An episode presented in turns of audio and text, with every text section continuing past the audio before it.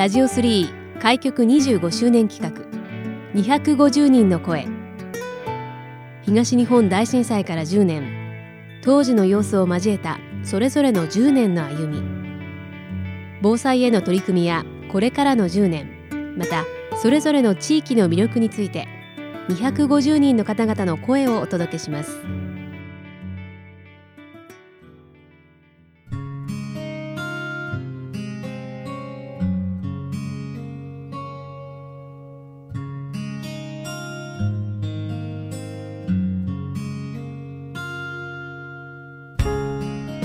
ラジオ3開局25周年企画250人の声。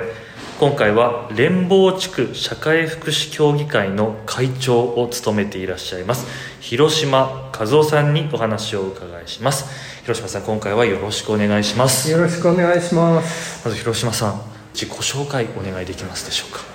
えあの私はですね、はい、非常に古い人間で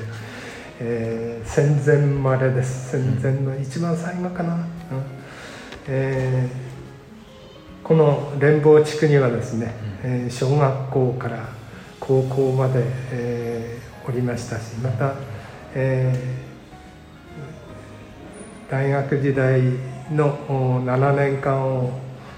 ちょっと別なところにいましたがその後戻って、えー県の行政の仕事をするなりなんなりして、えー、おりました、はい、で、えー、15年ぐらい前に、えー、辞めて、えー、今あゆっくりしてるはずなんですけども、えー、はい、まあ先ほどご紹介あった通りで、えー、社会福祉協議会の仕事になぜかついてるというのが、えー一体。で、えー、非常にあの信念がないですね。日一筋というふうに言えるような人間でない、えー、非常に、えー、情けないというふうに思ってるんですけども。本当にいろんなこと、はい、あの肩書きもたくさんあのあるということで本当にいろんな今まで多くのことされてこられたということなんですけれども、まあ、今年で東日本大震災から10年になりますけれども平島さんにとってこの10年っていうのはどういった10年になりますか？まさにあっという間の10年で本当に被災された皆様のことを考えると私の経験したことなんか非常に小さいことなんですけどもね、えー、まあいずれにしても皆さんもそうだと思うんですけども私も大変、えー人生設計が変わったということは、まあ、間違いのないことであるかなと思っています。で、えー、個人的なんですけども、はい、ああの3.11の時はですね、えー、マンションにおりまして、はい、えー、すごい揺れだなと思いながらも、えーまあ、建物自体は免震構造ということで、物一つ落ちなかったということだったんですがその後が大変だったですね。まあオール電化のマンションなもんですから、えー、どうしてもその電気がないと水も何もエレベーターも何も動かないという非常に惨めな状態にすぐ陥りまして、えーうんこれをなんとかしなくちゃないなというふうにも思ってたんですけども、うん、いろんなきっかけがありまして、えーえー、自治会を作って、えー、ちゃんと対応できるようにしようということで、えー、始めて、えー、その時からですね、えー、活動が始まったということです。で本当はですね、えーうん趣味の活動というふうには思ってたんです。はい、で、えー、その前は少し登山もやってたんですけども、うんうん、それを少し削って、うん、えー、まあ、うん、すぐですけどもコミュニティ作り、そして、えー、防災訓練、うん。そして、えー防災マニュアル作り、マップ作り、こういうふうな活動に変わってしまったということです。はい。でまたあのいろんなですね被災を受けたその町内の氏神様の、お社殿とそれから集会場が壊れてそれを再建する活動もしました、はい。それで、えー新築することができて、えーほっとしています。うんうんうん。で先ほど言ったその自治会に、えーまあ入って、えー会長を引き受けてそのおおなんていうんですか、えー会長といいますか自治会が会長連合会という組織があるんで、はい。そこへ入れというふうに言われうてん、えー入ったんですけどもその中で役割分担ということで、えーまあ居住区のお連邦地区のですね社協のお方に入ったということです。まあその後いろんな活動を続けて、えーえーボランティアをしてますというのが実態です非常に大変な仕事ですけども、まあそれなりに皆さんになんかお役に立てればいいなと思ってました。はい、ありがとうございます。まあ、先ほどあの連邦地区社会福祉協議会としてこれまでこのさまざまな取り組みあの行ってこられているなんていう話を伺ったんですけれども、まあ、たくさんあると思いますがその中でいくつか普段取り組まれていることなんかご紹介いただけますか？えーっとですね、えー一つはあの、うん高齢者の方たちを、お見守る、そして、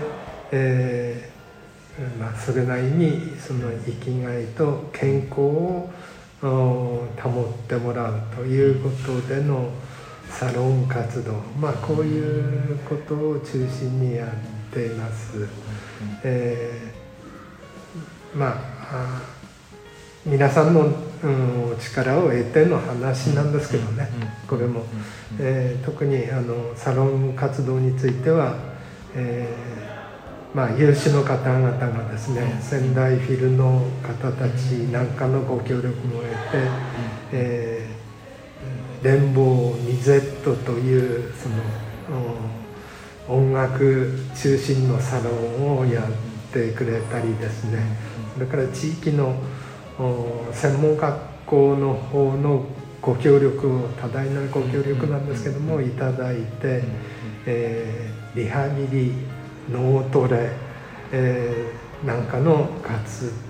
まあ、活動をして、えーし支援をですねしていただいて、えーまあ、高齢者の方たちが集まったところでいろいろか、まあ、イベントを行ってもらってました。えー非常に評判が良くて、えー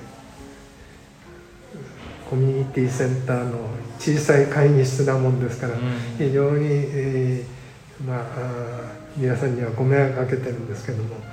うん60人から70人ぐらい入って、ええーまあ、いろいろ楽しんだりそれからいろんな訓練をしているようです。はい。はい。あとはあの見守り活動はですね、えー各町内会にそういうあの団体を作っていただいて、えー個別のお見守りですね。それからゴミ出しそれからあの、うん。まあなかなかこうお病院なんかにもですね、うん。通う時に、えー介助が必要な方もおられるんでそういう方たちの支援もしてるということですね。えーまあいろんな活動をしておりまして、うん。あとまたあのー私どものところははい。非常にいろんな団体との連携をしてまして、はいえー包括支援センターさんとかそれから町内会連合会さんそれから学校それから、えー、デイサービスなんかもやっているその介護保健施設の方たちも入った形での、えーまあ、協議会っていうんですかね連携組織を持ってましてそこでまたいろんな情報交換もしそれからいろんな活動もしている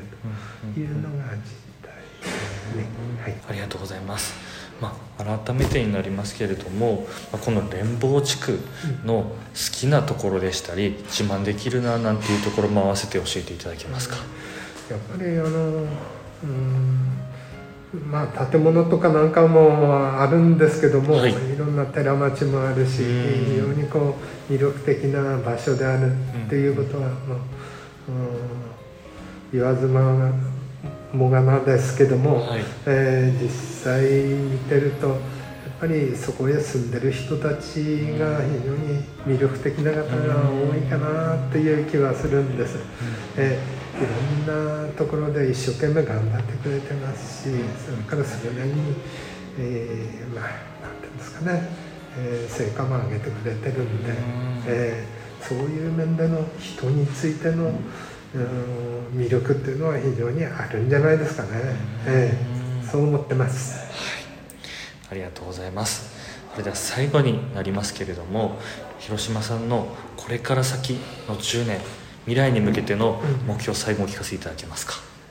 えー、っと実はあの、まあ、先ほども自己紹介でお話しした通りなんですけども、はい、今年で77歳ということになります、はい、残された人生ももうそれほどではないということは自覚してますしまあ当然できることはそれほどではないと思ってます。ということで、まあ、これまでやってきた地域福祉活動っていうのは、まあ、いろいろ続けていきたいというふうには思ってますが、うん最近ちょっとですね、はい、まあ、画面に線になってしまうんですけども、デジタル庁ができたりなんなりしてるんですけどもデジタルデバイドって言いますか情報格差っていうのを、特にあのこのコロナを契機にですね、感じるところなんです。すで、にもうインフラになってます。インターネットですね。これを使いこなすっていうのがやっぱり、えー、もう高齢者ともいえどもですねえー、なんとかしなくちゃないのかなというふうに思ってまして、はい、そのスキルアップを少しでもやれればいいかなということで、えー、まあ地区の協議会でもですね、えー、パソコンそれからスマホの活用の研修ができないかなというふうに思ってまして今えー、それについての取り組みを準備検討中だというふうなことです。まあ、これが、うんまあ、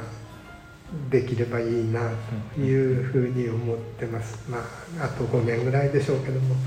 うん、頑張れればありがたいと思ってました。以上なんですけども。はい。はい、以上でよろしいですか、ね、はい。ありがとうございます、えー、今回は連邦地区社会福祉協議会会長でいらっしゃいます広島和夫さんにお話をお伺いしました。広島さんありがとうございました。ありがとうございました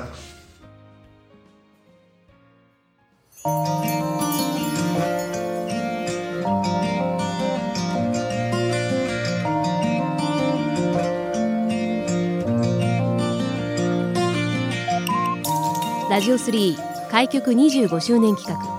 250人の声。ラジオ3のホームページからもアーカイブでお楽しみいただけます。どうぞご覧ください。次回の放送もお楽しみに。